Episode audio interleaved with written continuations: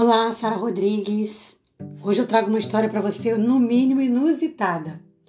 A história de um pedido curioso que uma pessoa decidiu fazer com uma empresa muito famosa de fast food e que ficou ainda mais surpreendida quando teve o seu pedido atendido. Quer saber mais dessa história? Então vem comigo.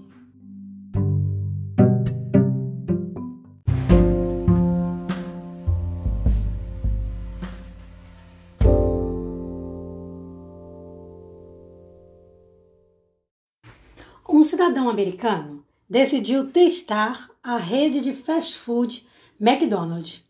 E ele fez o seguinte: ele fez um pedido por um aplicativo semelhante ao que a gente tem aqui, iFood.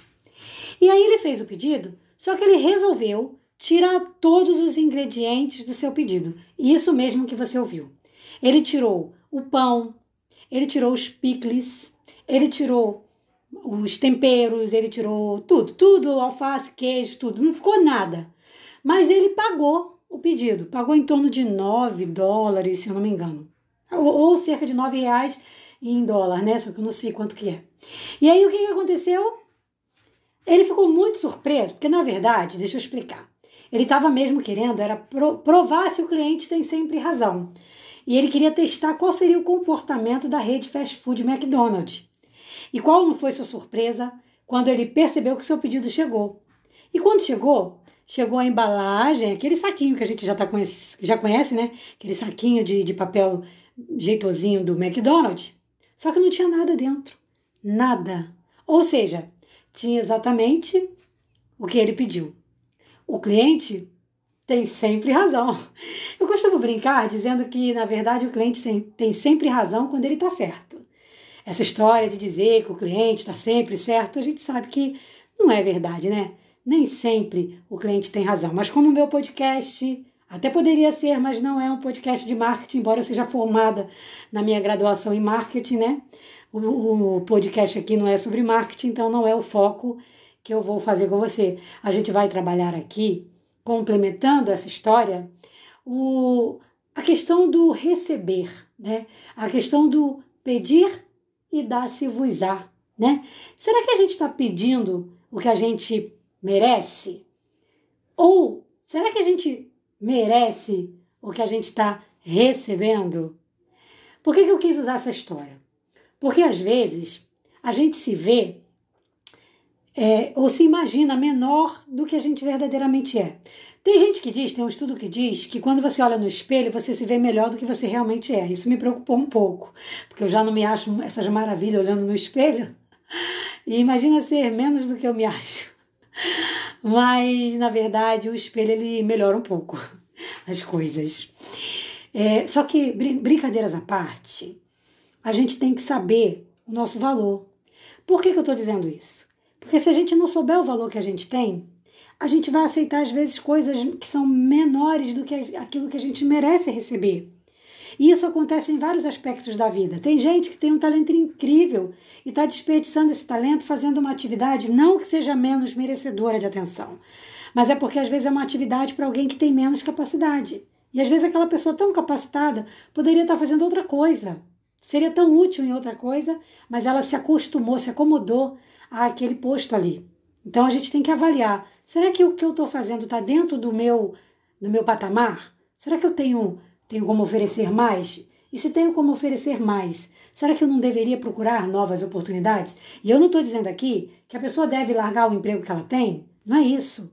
Ela deve continuar se preparando, se esforçando e procurando novas oportunidades. Uma vez que surja uma boa oportunidade que você viu que é segura, por que não trocar? Por que ficar protelando? Agora, o contrário também acontece. Existem pessoas que, sabe, às vezes são tão arrogantes, tão prepotentes e vivem com outra pessoa tão generosa, tão legal. Será que você merece alguém que te maltrata tanto? Será que você merece, se não for uma coisa assim que você ainda não chegou ao nível de casamento, se é um namoro, por exemplo? Será que você deve levar essa relação para frente? Isso é uma coisa a se pensar. Se você está numa relação você não está feliz, você não está completo, você não vê desempenho, não vê evolução nesse namoro, a minha pergunta seria: por que continuar? Por que continuar? Porque adentrar numa relação matrimonial, que é muito mais séria, se nesse momento você já não se sente completo, se você já não se sente, não vou dizer totalmente completo, mas assim, em rumo, né? Numa direção legal. Se você se sente tão infeliz, tão. A gente vê muito acontecer, por exemplo, com mulheres, né? Que aceitam qualquer coisa, que aceitam um homem que as maltrata, que, que quando não, não bate, é, é maltrata, xinga, as envergonha na rua. Será que é esse tipo de relação que Deus quer para nós? A gente tem que pensar nisso. E vice-versa também, porque tem mulher que é bastante autoritária, né? A gente teve aí no caso do Big Brother aí, para quem assiste Big Brother, é, e até para quem não assiste como eu, mas acaba sabendo das coisas, que, que acontece? Teve um caso aí de um namorico ali que a gente já vê indícios de uma coisa que pode virar uma coisa mais séria, e parece até que o Tadeu interviu ali, né? Porque no namorico ali já começou agressões verbais. A gente olha para uma coisa dessa e fala: nossa, as pessoas acabaram de começar um, um, a ficar, não é nem um relacionamento, e já está se maltratando desse jeito. Então a gente tem que tá, buscar entender se a gente está se valorizando o suficiente, se a gente não está se supervalorizando, porque aí já entra o ego, né? Tem também o caso do, do narcisista, que, o, que tudo é para ele, ele acha que ele é melhor que todo mundo, ele acha que ele é o bonzão, e na verdade tem as mesmas deficiências de todo mundo, as mesmas debilidades, entendeu? Então essa coisa também de achar que, ah, eu tenho que receber o melhor em tudo, eu sou melhor em tudo, isso aí ninguém é melhor em tudo. Nem Einstein era melhor em tudo. Com certeza alguém tinha um talento que Einstein não tinha. Então a gente tem que ter cuidado com isso aí também. Né? A gente tem que estar atento a essas coisas. Já finalizando o podcast de hoje, eu gosto muito do texto de Mateus 7,7 que diz: Pedi e dá-se-vos-á, buscai e achareis, batei e abri-se-vos-á. A gente tem que entender que quando o assunto é com homens, mulheres, pessoas, e até mesmo quando é com Deus, a gente tem que saber pedir. E a gente tem que estar preparado para receber. A gente tem que entender que se a gente bate e insiste, a porta se abre. Então, será que a gente está batendo na porta certa? Porque para se abrir tem que ser uma porta boa. Porque se abrir uma porta ruim, você vai até se arrepender de ter batido, não é mesmo? Então, assim, toda vez que a gente for pedir, pedir, bater, buscar, o meu conselho é que eu e você estejamos muito seguros do que a gente está procurando.